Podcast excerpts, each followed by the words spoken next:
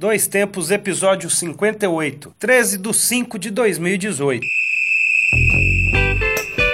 Podcast Dois Tempos.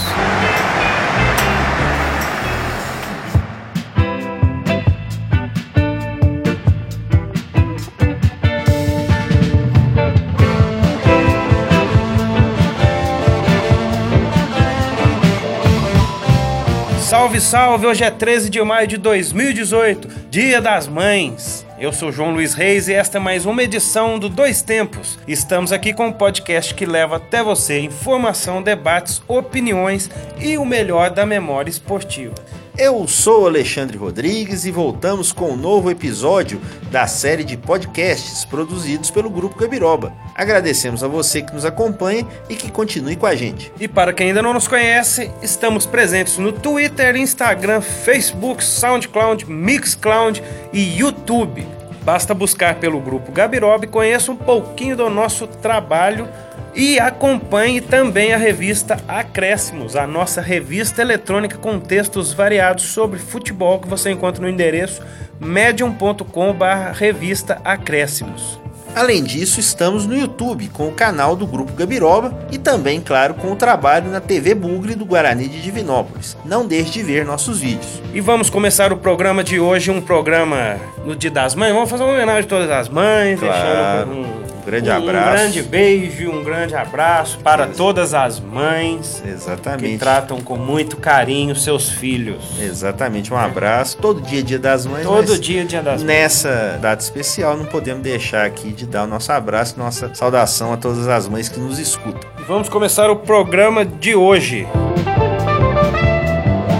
E no programa de hoje você confere. Guarani, campeão do módulo 2 do Campeonato Mineiro 2018. O Bugre subiu e ainda levou a taça. Exatamente, vamos contar um pouquinho dessa história aí que a gente pôde acompanhar de perto nesse ano. Hoje também vamos contar histórias do esporte. O Ale vai estar contando sobre Mais uma vez, hein? Política e futebol se misturando na Copa do Mundo. o Sapatênis Man. É, infelizmente ele estava enganado. Estava enganado. Vou falar sobre a guerra entre El Salvador e Honduras, que teve. O estopim dela foi a briga pela vaga na Copa de 1970. Muito bem. Eu acho que eu não vou contar a história, vou contar algumas passagens do Guarani que a gente conversando com os jogadores que aconteceram ao longo do campeonato. Com certeza. E falando no campeonato, vamos iniciar o nosso. Hoje não vai ser um debate, não. Hoje vai ser uma, um reviver memórias, né? De uma tarde de sol ensolarada sensacional. Vamos iniciar então o debate.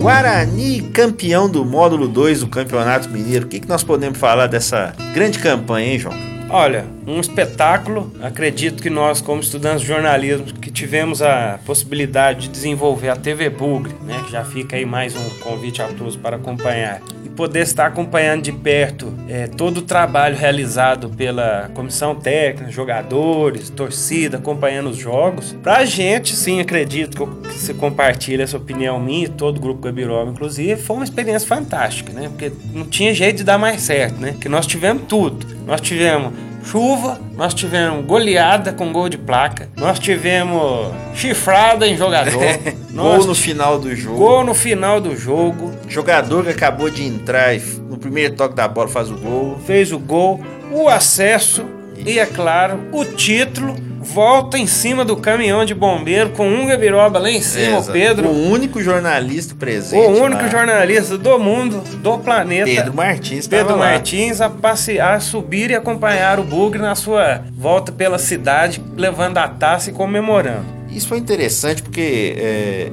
é um resgate né, do time com a cidade. Mais importante. Porque, claro, o Guarani já teve outras experiências de queda para o módulo 2 do Campeonato Mineiro. Aconteceu recentemente três vezes: 99, em 2001 e em 2009.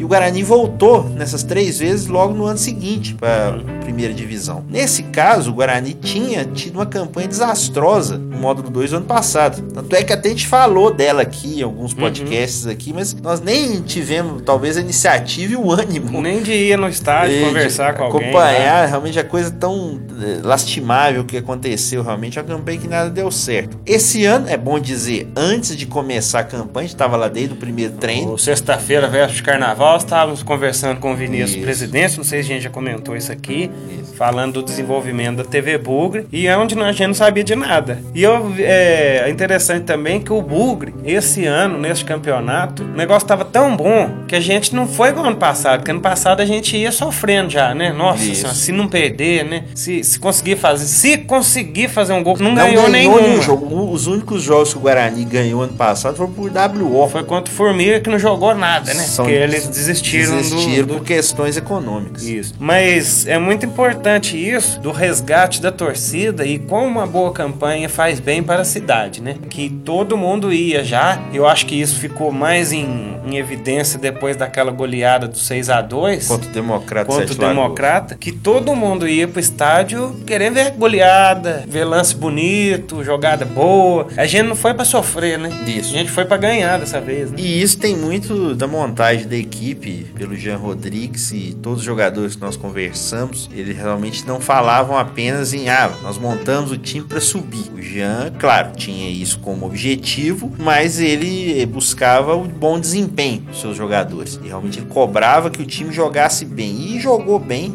na maioria da, das partidas, especialmente nas sete primeiras, em que o time conseguiu seis vitórias, só perdeu um jogo contra o Tricordiano, fora de casa, e mesmo assim merecia aí, pelo menos um empate. Líder de ponta a ponta. E é interessante em, em, relação à questão da construção do time, que nessa entrevista que a gente fez com o Jean, que ele, quando ele, ele, ele conversou pessoalmente com cada jogador escolhido para formar a equipe, e ele veio com um discurso que não ia ser um time para subir para ganhar. O discurso dele foi que essa será a melhor campanha da sua carreira. Melhor campeonato que você vai melhor jogar. Melhor campanha que você vai, o melhor campeonato que você vai jogar na sua vida. E inclusive a gente tem um depoimento do Neto, que era o segundo goleiro, que não jogou nenhuma partida.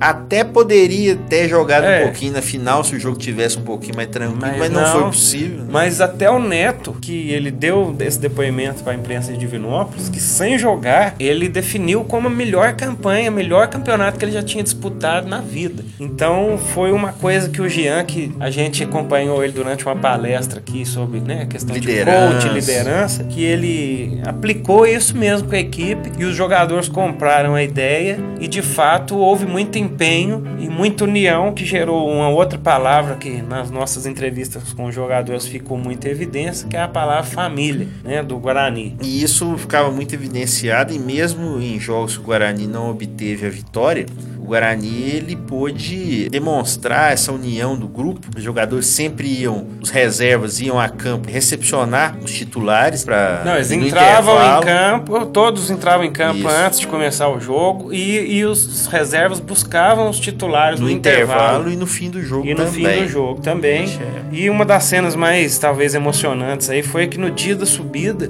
foi aquela que os jogadores se reuniram no centro do gramado e rezaram, cantaram a música deles. Puxaram Ligados, inclusive, pelo Helder, né, o capitão do time, que sofreu uma contusão séria. A primeira da carreira, né? Ele nos é.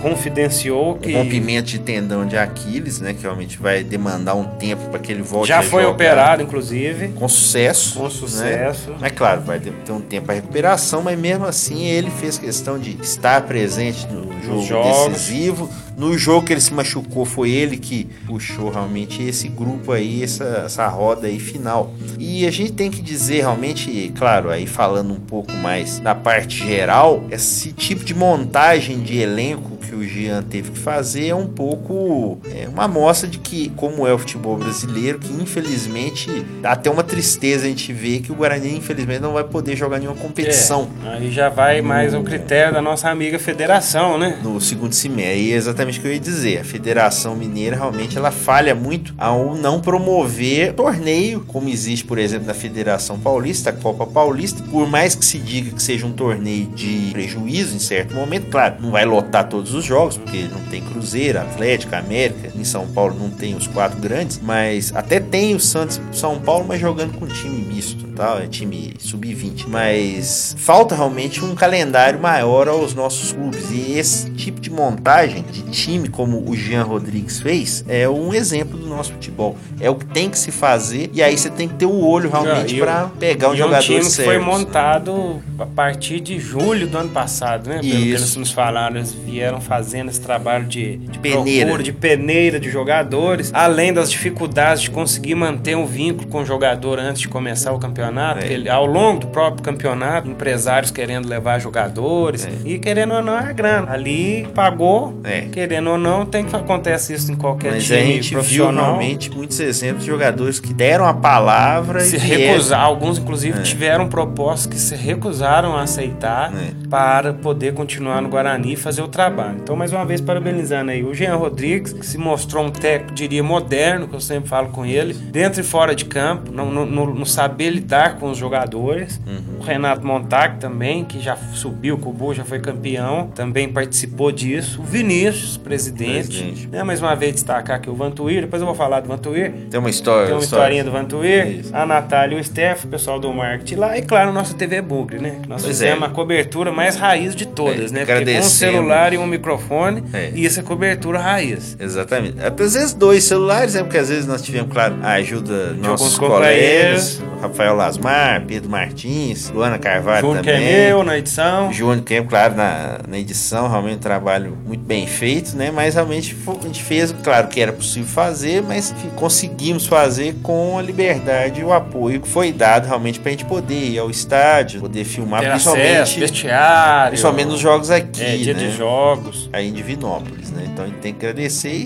espera que tanto o trabalho nosso quanto o Guarani possa ter uma trajetória aí de continuidade e que agora no módulo 1, ano que vem, o Guarani tenha É, sucesso. O primeiro objetivo desse ano era o acesso. Isso. O título, é claro, É uma consequência. Deixando claro aí, pessoal, que o Campeonato Mineiro do Módulo 2 não existe premiação. É, mais uma, coisa, da federação. é, com todo respeito à federação, mas é muito. Lamentável. É lamentável um campeonato você ganhar uma taça e uma medalha É. e mais nada. Nenhum tipo de apoio, né? Então fica aí um momento reflexão para a federação, porque as taxas são pagas, os valores são investidos, é uma seriedade toda. É bom lembrar que na- no jogo final o presidente da federação estava presente, diretores. Vem todo mundo. É, na hora da festa vem todo mundo. Mas na hora da premiação, Falta ajudar mais realmente. É. Fazer, promover de fato o campeonato, ter uma ajuda, uma ajuda. real. E eu quero dar um puxão de orelha aqui na senhora Globo Minas, em especial no programa Globo Esporte. Viu, senhor Elton Novaes? Não é culpa sua, não, mas eu vou dar essa catracada. Que não falou nada do campeonato do módulo 2. Então, isso aqui é um momento revolta, porque o Globo Esporte de Minas virou um setorista de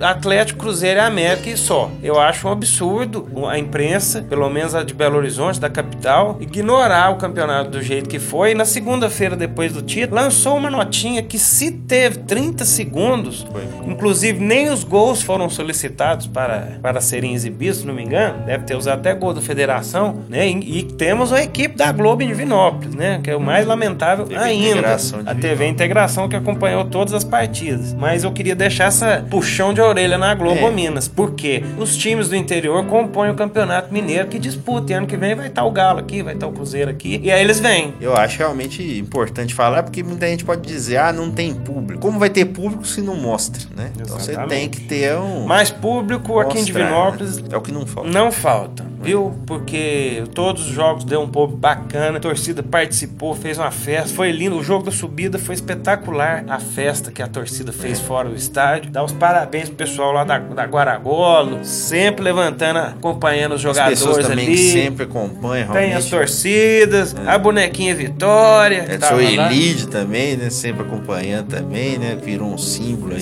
Sensacional. Pessoal que foi em todos os jogos, né? Aí, realmente a gente tem que sempre valorizar por aqui. E eu acho que fica realmente esse trabalho que nós fizemos e que o trabalho do Guarani ano que vem, realmente, além, claro, de se manter no módulo 1, seja um trabalho de planejamento tão bem feito quanto esse ano, para que o time possa, quem sabe, até é, alçar voos maiores no campeonato de 2019 no módulo 1. Então vamos lá, alguns dados do Guarani. De classificação: 11 jogos, 23 pontos, 7 vitórias, 2 empates, 2 derrotas. Teve o melhor ataque com 20 gols, junto o Tupinambás. E a melhor defesa com 9 gols sofridos junto ao Uberaba, hein? Quem diria?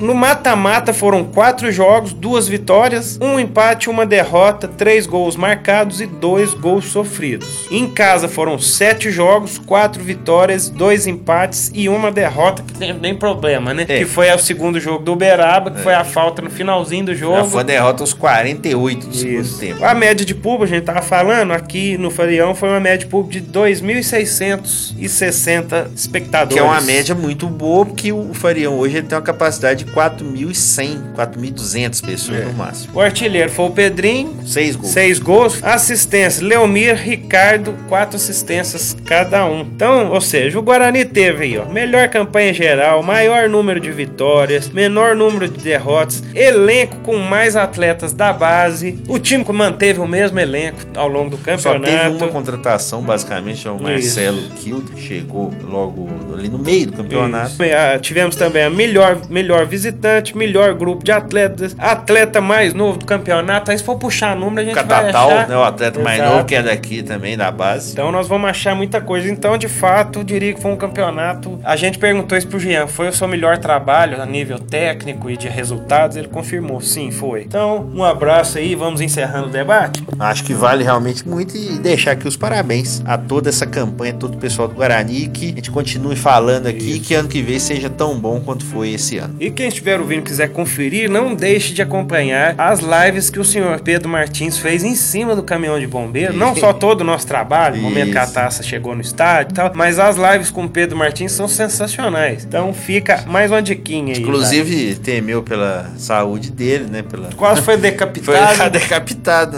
numa das lives, mas graças a Deus tá tudo É bem. isso aí. Então, encerrando o debate mais uma vez, tirando aqui, mandando um abraço para o nosso Guará. Depois eu vou falar mais uns. uns Na mais hora um- da- do dedinho de prosa vem mais por aí. uns, umas historinhas rapidinhas do Guará. Isso. Vamos seguir então agora falando do passado. Vamos com o quadro Guardião do Tempo.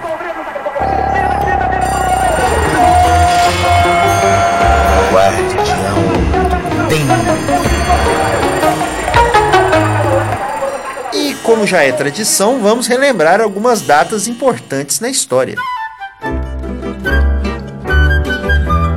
Dia 13 de maio de 1881, nasceu Afonso Henriques de Lima Barreto. O Lima Barreto, jornalista e escritor que publicou romances, sátiras, contos, crônicas e uma vasta obra em livros. Sua obra mais conhecida é Triste Fim de Policarpo Quaresma, de 1911. Ele faleceu em 22. Esse filme que já foi adaptado e é o Paulo José que faz o Policarpo Quaresma, o homem que fecunda a terra. Exatamente, o homem ufanista por natureza. Opa, né? professor do Galvão Bueno. Exatamente. É o cara que realmente vê que o Brasil é melhor em tudo, é, quer até mudar a língua do Brasil para é, Tupi. Exatamente, realmente é. Para quem, pra quem você hoje vê os ufanistas aí no esporte, nas narrações. Quem acha que o Galvão exagera não conheceu o Não Policarpo. conheceu o Policarpo Quaresma, o grande ator Paulo José o interpreta nesse filme Policarpo Quaresma, o herói do Brasil de 1998, dirigido pelo Paulo Thiago.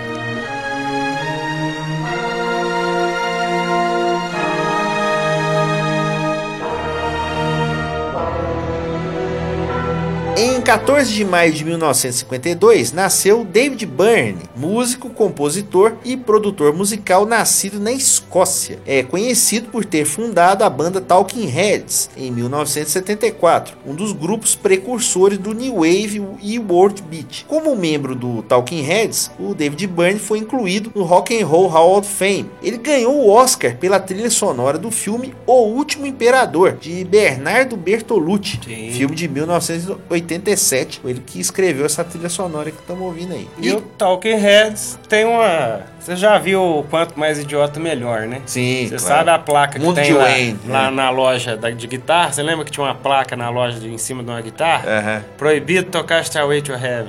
Exatamente. Esses dias eu vi uma placa, eu acho que deve ser algum lugar aí que tem a ver com a banda, que era proibido tocar Psycho Killer. Psycho Killer, né? Não, não vamos tocar. Não, vamos tocar Psycho Killer. tocando, estamos ouvindo o Último Imperador de Bernardo Bertolucci, né? Da trilha sonora do filme. E o David Byrne, que o nosso amigo Júnior Kemi foi assistir o show dele no Lola Palusa, né? Viu ele de longe, né? Até achou que era outra pessoa. tá até um pouquinho diferente, os cabelos brancos. E o- ele também é Achou muito que era o Sting? é, pode ser. O, o David Byrne é muito conhecido no Brasil aqui pela grande passagem no VMB, onde ele estava fazendo um show com o Caetano Veloso. Caetano Veloso ficou, como diria nossa amiga. Se engraçou? Não, como Ah. diria nossa amiga Alexander Al, ficou pistola Ah, meu Deus. com a produção. Vamos até ouvir aqui o que o Caetano Veloso está dizendo aí.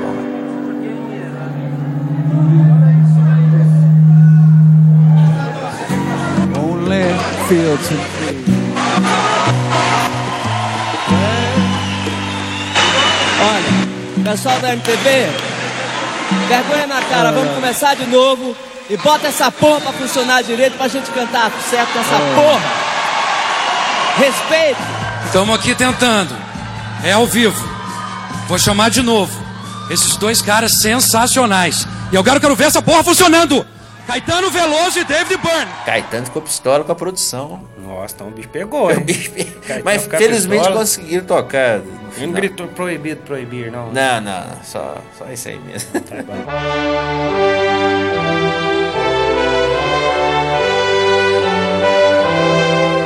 Já em 15 de maio de 1970 nasceram Frank e Ronald de Boer, irmãos gêmeos que ficaram famosos atuando pela seleção holandesa de futebol e começaram a carreira no Ajax, além da passagem pelo Barcelona. Todas essas aí jogaram juntos. Todos dois, é que é trem de gêmeo, né? É. Andam junto, mesma roupa. Exatamente. O Frank era zagueiro e fez 112 jogos pela seleção de seu país. Ronald era meio-campista e atuou em 67 partidas. Como curiosidade, os dois fizeram 13 gols pela Laranja, mas não foi a mecânica, não. É, não, foi laranja depois, já nos anos 90. O Frank era mais jogador, né? Era zagueiro, mas era mais Mas jogador. eles se separaram depois, em algum momento? Sim, depois o Frank, o Frank De Boer ficou mais tempo no Barcelona. Depois o, o, Ronald foi jogar na Escócia e o Frank virou treinador, treinou o Ajax muito tempo e ele batia falta, batia pênalti. Por isso que ele tem tantos gols quanto o irmão.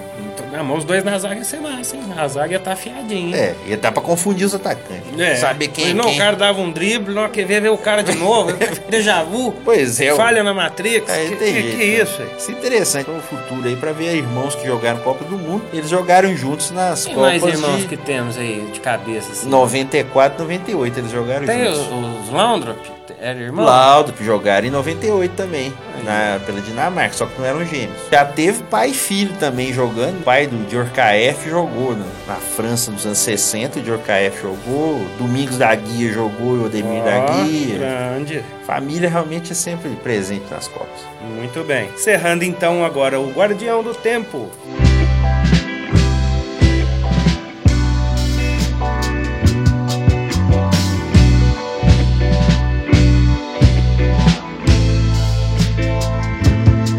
E esse som de hoje, vamos falar sobre ele? Vamos. Mais uma. É Jazz Fusion? Não. Não? Rock progressivo, uma raridade, eu diria pra você. Ó, mais uma, né? Essa é Eu, dois raridade tempos mesmo. sempre tá com a trilha de primeira. E a trilha sonora do programa de hoje é uma raridade, como disse o Ale, instrumental brasileira. É o disco Belo Horizonte, o único disco da carreira da banda mineira A1, lançado em 1983. O disco gravado de maneira totalmente independente, hoje é relíquia e por isso se tornou muito valioso nas mãos dos colecionadores. Os mineiros do A1 lançaram um belo disco de rock progressivo. Será que o seu Jersey tem ele? Esse disco é de 83, é muita gente fala Ah, que o- não, então o, já não rock, é. pois é, o rock progressivo da gente fala que Já tinha ido essa é, época, não? pois é, que é mais anos 70, mas mesmo assim, termos instrumentais, é um disco muito bom realmente. São só apenas seis músicas, mas muito bem feitos, muito bem tocadas, e é um disco daqui, né, de Minas, acho que Legal. interessante Não, de eu e bandas mineiras, com licença, né? Senta e escuta, porque compensa, né? muita qualidade. Vamos ouvir aí.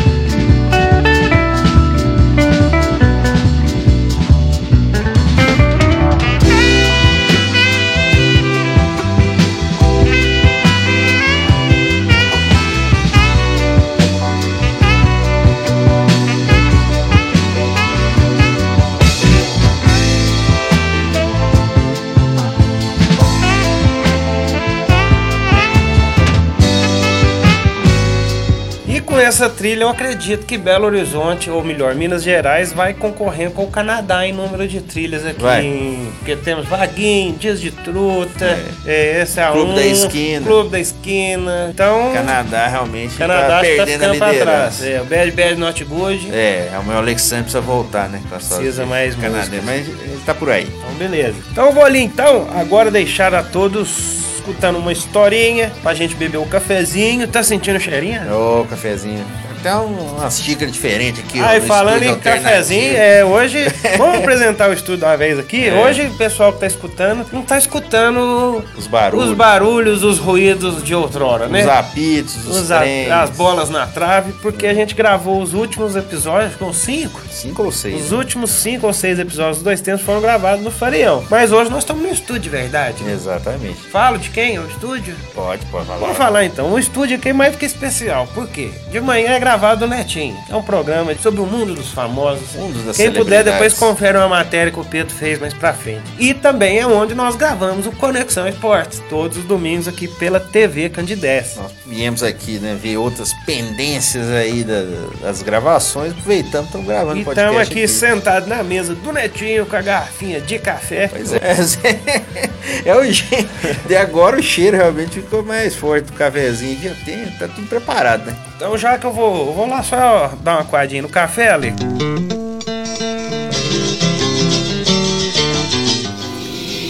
Edim de prosa.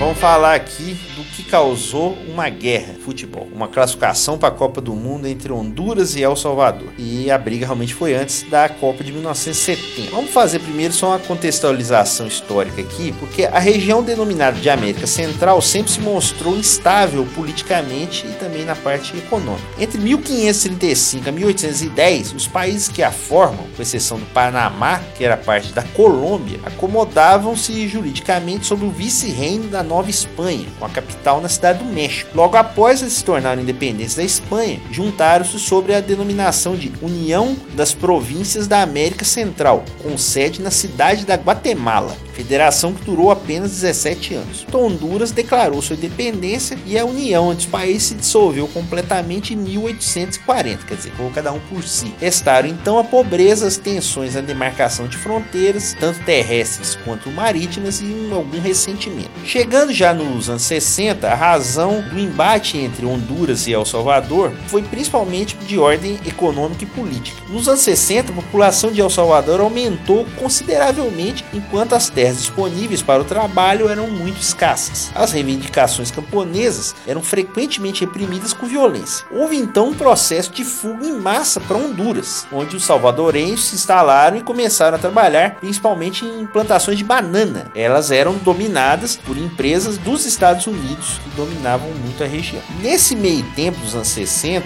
em 1962, uma lei agrária em Honduras estabelecia que somente naturais do país poderiam usufruir de terras estatais. Quem não pudesse comprovar essa nacionalidade seria expulso do país. Em outubro de 63, um golpe de Estado derrubou o presidente Villeda Morales. Instalou-se então uma ditadura militar com o coronel Oswaldo Lopes Arellano no comando. A crise econômica e a corrupção aumentaram e os salvadorenhos muitas vezes foram escolhidos como bode expiatório. Então já havia uma tensão entre os dois países, entre o povo dos dois países. Falando agora dentro de campo, Honduras e Salvador se encontravam em 69 nas semifinais das eliminatórias para a Copa de 70. Só o campeão da CONCACAF, na época, garantiu uma vaga no Mundial do México no ano seguinte. O México não costumava dar muita chance para os rivais, e continua não dando muita chance, já estava classificado por ser país sede. A outra semifinal era entre Haiti e Estados Unidos. Então não era a vaga direta que eles disputavam ainda, era só a semifinal. O primeiro jogo foi disputado em Tegucigalpa, capital de Honduras, e a atmosfera já era de guerra. Os jogadores de El Salvador passaram uma noite turbulenta no hotel em que se hospedaram. Do lado de fora, torcedores rivais atiravam pedras e faziam muito barulho, obviamente. No dia seguinte, a equipe, sem conseguir dormir direito, né, todas as dificuldades, foi derrotada por 1 a 0 0 pelo time de Honduras, gol do Roberto Cardona. Quando Cardona fez o gol, uma jovem fanática de 18 anos assistia a partida pela televisão em El Salvador. A jovem Amélia Bolanius pegou o revólver de seu pai e suicidou-se com um tiro no coração. O acontecimento foi superdimensionado pela mídia local acirrando o ódio dos salvadorenhos com o pessoal de Honduras. Mas não evita. Pois é. Construíram a partir dela uma imagem de um Marte. O enterro foi transmitido pela televisão local e acompanhado por uma multidão. No cortejo, a presença de um destacamento militar, do presidente do país, dos 11 jogadores que jogaram a partida. Transformaram a morte dela num evento, quase um evento de Peronizar, rivalidade. Isso. Esse primeiro jogo foi em dia 8 de março de 69. No jogo de volta, em 15 de março, hondurenses foram recepcionados com ódio mortal. Na noite anterior ao jogo, torcedores quebraram todas as janelas em que estavam os jogadores do hotel, né? Quebraram todas as janelas do hotel onde estavam os jogadores. Tiraram pedras, ovos podres, panos fedorentos, etc. A delegação foi obrigada a ir para o estádio em carro blindado. Nas arquibancadas, as pessoas erguiam fotos da, da moça que faleceu, né? Amélia Bolanios. Enquanto vaiavam o hino de Honduras, os salvadorenses assistiam extasiados a bandeira do outro país ser queimada. No mastro, ao invés do símbolo de Honduras, o país, foi içado um pano velho e sujo, colocado no lugar da bandeira. Eu engasguei com o café aqui, ué. É difícil. Com esse clima hostil, El Salvador venceu o jogo de volta por 3 a 0 e o resultado foi comemorado, entre aspas, até pelos jogadores de Honduras que temiam pelas suas vidas Se ganhasse o jogo. se ganhasse o jogo. Nossa. Nas- Talvez a derrota mais comemorada dos Pois últimos é. anos. Nas ruas, 150 carros de hondurenses foram queimados, dois torcedores morreram, dezenas de pessoas foram levadas aos hospitais. E poucas horas depois, a fronteira entre os dois países foi fechada. Porém, na época, não tinha saldo de gols. Teve que ter um terceiro jogo, o que só atiçou mais a situação. Meu Deus.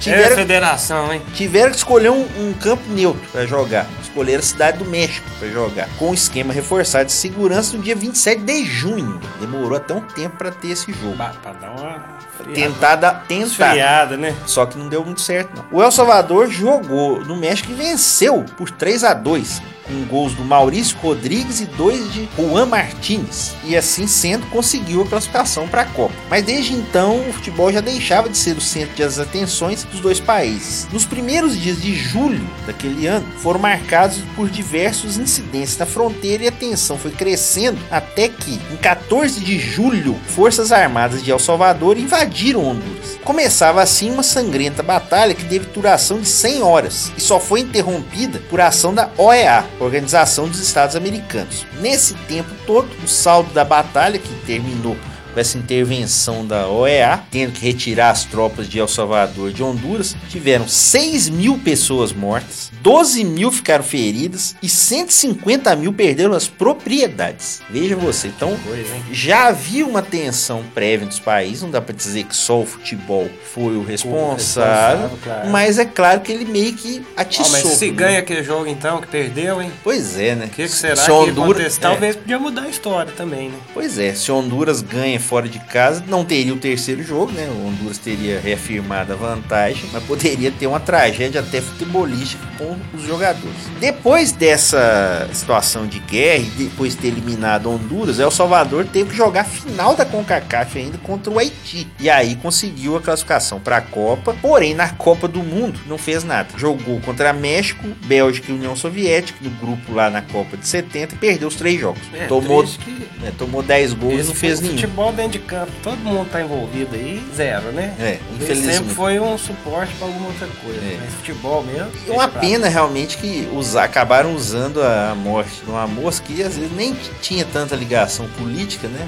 Ou talvez tivesse outros problemas de tristeza, depressão, outro problema. Foi a faísca, né? Que estavam precisando. Mas foi a faísca, né? Usaram a morte dela como se fosse a tristeza dela pra ver o El Salvador perder por, pra Honduras, né? Mas é realmente incrível, realmente que um jogo tenha sido um, um estopim, uma ajuda para que se acontecesse uma guerra, que felizmente hoje a situação tá mais esta- estabilizada na região. Então, senhor Sapatênis, tem tudo a ver sim. Pelo amor de A gente até entende às vezes o que, que você quis dizer, mas larga pra falar. Pensa, pensa, antes falar. pensa antes. Bom, eu, eu, até minha história aqui né, um- é uma constatação que depois a gente passou todos os dados aí do Guarani, mas tem um dado até errado. Eu acho que eu não mencionei ele não, mas é um que o Guarani não tomou cartões vermelhos, né? Não tomou. Não tomou cartões. Ninguém foi expulso do Guarani, né? Dentro de, dos jogadores, Aí, pra, não. Pra você ver. Então, É. temos um casinho aqui engraçado, ativo. Vou contar ele bem rapidamente aqui. Do nosso grande amigo Vantuir, que era o parceirão lá de dentro do estádio, pra indicar o que, que a gente podia filmar, onde que estavam os caras, chamar ou não. Guarani foi um time exemplar, maravilhoso. Mas o Vantuir, ele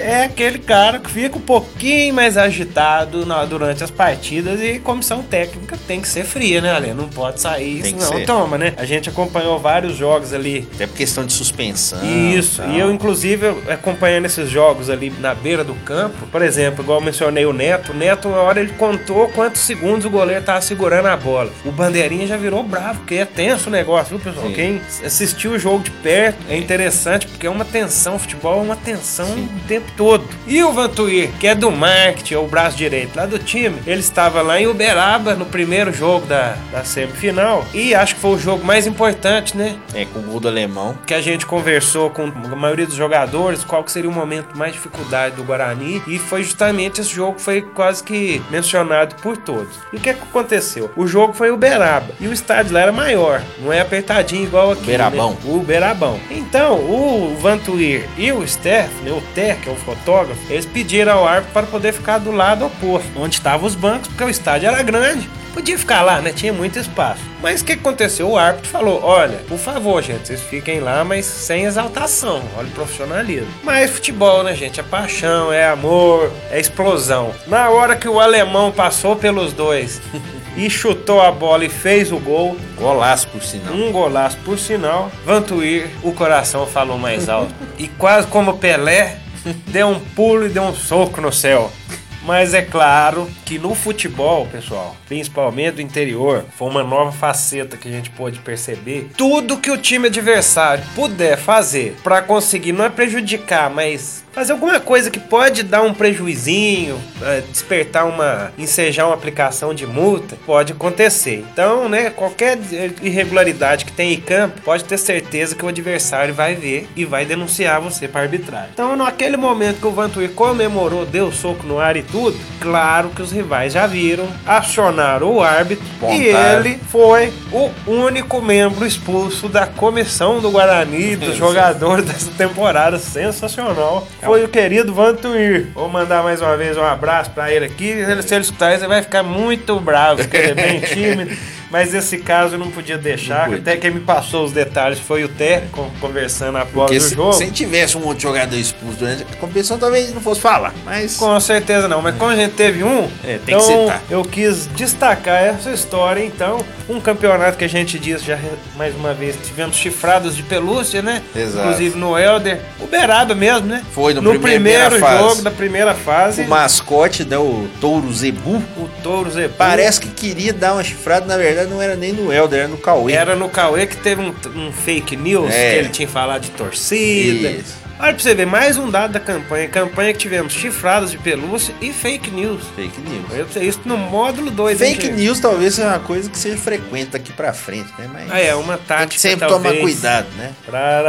É, Mas E eu, eu quero... chifrada de touro, acho que De pelúcia? Não, não tenha mais, não. Eu queria contar uma historinha rápida aqui do dia que alagou o Farião. A gente conversou com o Magalhães Isso. essa semana e o, o Farião, pessoal, pra vocês terem ideia do tanto que tinha água lá dentro, Foi em 2012. 2012. Isso foi o que ele falou, 2012. 2012, exatamente. Só pra vocês terem ideia de que, que o, o alagamento era, tava no estado tão grave que a água estava no travessão. Então você imagina um campo de, de futebol com água até o travessão. E o Magalhães contou pra gente, achei divertido, só uma história rapidinho aqui, que eles tiveram que ser, eles tiveram que ser resgatados do Farião. Porque não tinha como. E foi divertido que em 2012 o Bug saiu de barco. Mas o barco afundou? Não, de maneira nenhuma. Não, né? O time não caiu em 2012, não, né? Não, não. Continuou da Série A até 2016. Ah, ainda bem, então acabou que a gente, o barco não afundou, É né? Mas imagina... Inclusive, em 2012, o Guarani jogou a Série D. Ah, foi um dos melhores anos, Ficou então, dos sexto últimos lugar, melhores anos é. pro Guarani. Que é uma coisa que agora o Guarani tem que buscar para 2020, ah, na sequência do calendário, caso realmente a coisa aconteça da maneira que está, porque os times que estão no módulo 1 já têm série para 2019, tendência é que se der tudo certo, o Guarani possa disputar alguma série nacional, no caso a série D em 2020. Beleza. Então vou mandar aqui um abração pro Vantuir.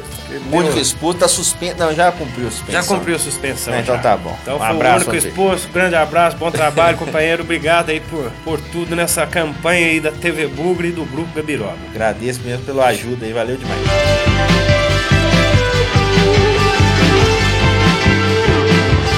Bom, encerrando então a hora do dedinho de prosa, o programa já está acabando, mas ainda dá tempo das dicas culturais do Dois Tempos no nosso quadro Acréscimos. Acréscimos. Aqui é o Valdemar.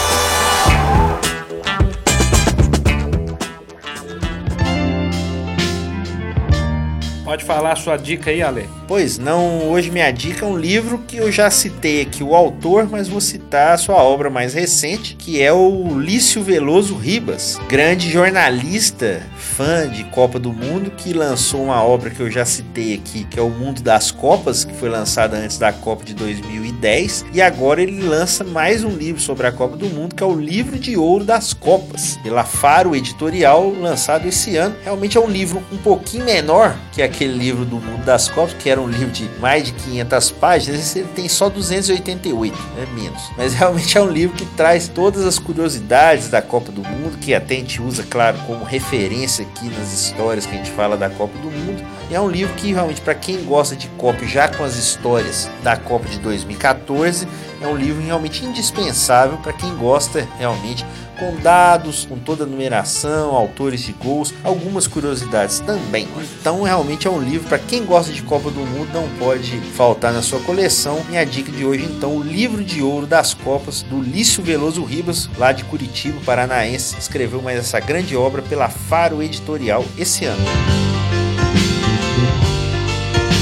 A minha dica de hoje, eu ouvi é, duas dicas em uma. Eu ouvi o podcast Gibicast, feito pelas meninas do Sul, sensacional, falando de quadrinhos, cultura, de forma geral. E elas destacaram os quadrinhos de uma maneira diferente. É o jornalismo em forma de quadrinhos. E a gente teve uma reportagem aqui do Brasil, feita pela agência pública, que é espetacular, que se chama Meninas em Jogo. Durante três meses, uma equipe de repórter e quadrinista né, da, da agência, eles percorreram estradas do Ceará em busca da teia da exploração sexual de meninas para a Copa. Então olha que um tema pesado, mas feito em forma de quadrinhos. Também os quadrinhos, o jornalismo em quadrinhos também é representado pelo Joy Sack, que já fez um, uma reportagem em forma de quadrinhos sobre a Palestina, o dia a dia da Palestina. Então a minha dica de hoje é esta. Esse então é o trabalho da Meninas de um Jogo, fica aí, é, quem que tiver interesse de conferir, é um trabalho realizado por Andréia Dip e de Maio. Pessoal que inclusive deu entrevista nesse podcast Gibicast, quem quiser ouvir também é só procurar lá o link das meninas no Facebook. Então a minha dica de hoje é uma dica pesada, mas é interessante. Jornalismo em quadrinhos, apesar do tema, né, prostituição para a Copa do Mundo. Em relação à reportagem também, nós temos que lembrar que deixar um abraço ao Thiago Nogueira, repórter do jornal O Tempo, que encontrou a gente lá no Farião. Escreveu uma bela reportagem do lado B ali, vamos dizer. Lado do raiz. Lado raiz do futebol ali, da torcida do Guarani. Ele viu o jogo ali pelo Morro da Pitimba, ali com o pessoal das casas ao entorno do Farião. E realmente fez uma reportagem ressaltando realmente esse lado toresco, vamos dizer ali, do entorno do Farião no dia da final do módulo 2 entre Guarani e Tupinambás. Realmente foi muito legal. O Thiago Nogueira encontrou com a gente lá, a gente manda um abraço pra ele também. Deu umas indica- diquinhas pra eles lá, né? Porque que tinha de raiz ali no campo. Sim, o nosso gandula também, o pão de queijo lá, o pão de queijo que também já nós aproveitamos mandando um abraço lá, que cuida muito do campo do Farião, realmente. A gente deixa esse abraço aí pro Thiago Nogueira e a indicação da reportagem dele no Jornal Tempo. Thiago Nogueira e Douglas Magno. Douglas Estava- Magno, câmera, repórter também, Isso. audiovisual também. Fica essa dica aí então. Beleza. Vamos encerrando por hoje então o Dois Tempos, que está nos acréscimos, mas ainda dá tempo de tocar aquela musiquinha que será hoje, Ale? Então hoje nós vamos com a música de um grande músico que faz 68 anos nesse 13 de maio. Vamos ouvir Steve Wonder com Higher Ground, do disco Inner Visions, de 1973.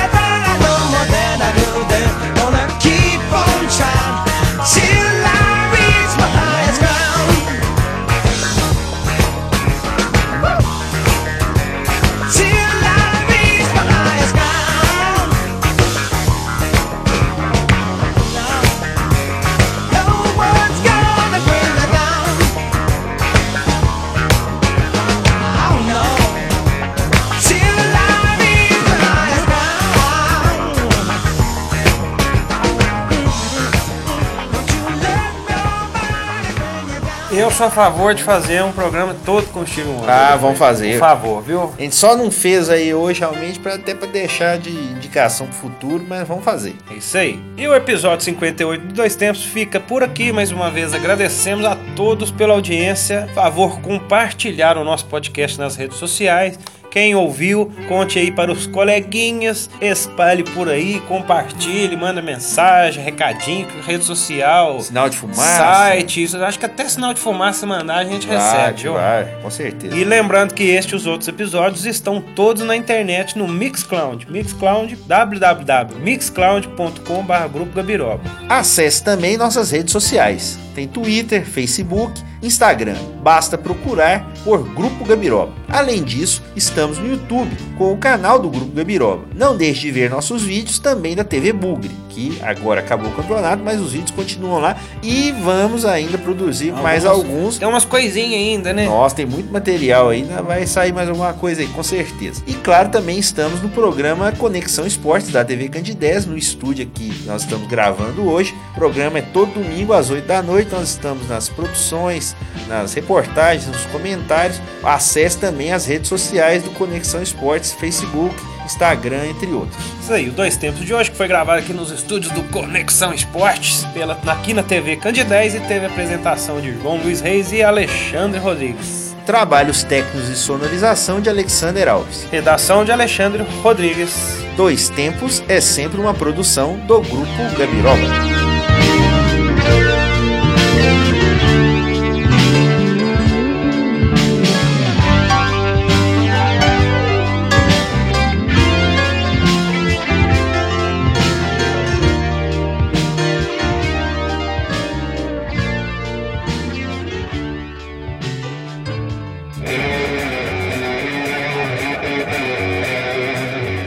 Grupo Gabiroba.